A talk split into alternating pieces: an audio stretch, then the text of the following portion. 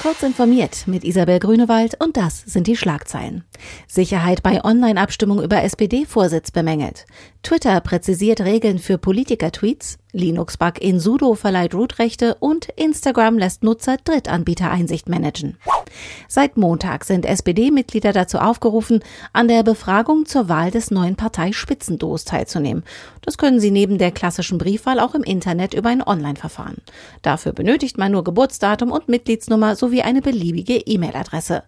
Wie der Ex-SPD-Politiker Christopher Lauer nun zu bedenken gibt, seien Geburtsdatum und SPD-Mitgliedsnummer jedoch oft alles andere als geheim. Es ist somit nicht auszuschließen, dass sich Unbefugte als Wahlberechtigte ausgeben könnten.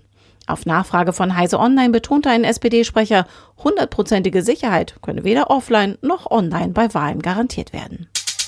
Twitter will die Verbreitung von Politiker-Tweets, deren Inhalt gegen die Regeln des Kurznachrichtendienstes verstößt, künftig etwas bremsen.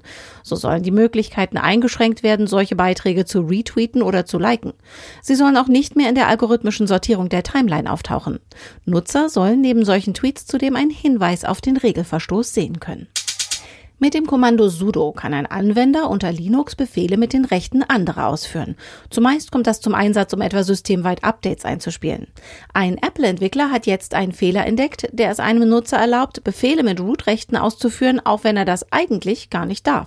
Das klingt zunächst einmal spektakulär. Es erfordert jedoch eine eher unübliche Konfiguration, die in der Realität wohl selten anzutreffen ist. Instagram möchte Nutzern mehr Kontrolle über ihre Daten geben. Dazu führt die Facebook-Tochter im Laufe der kommenden sechs Monate zwei Funktionen ein, mit denen sich managen lässt, welche Daten Drittanbieter, Apps und Webseiten bekommen.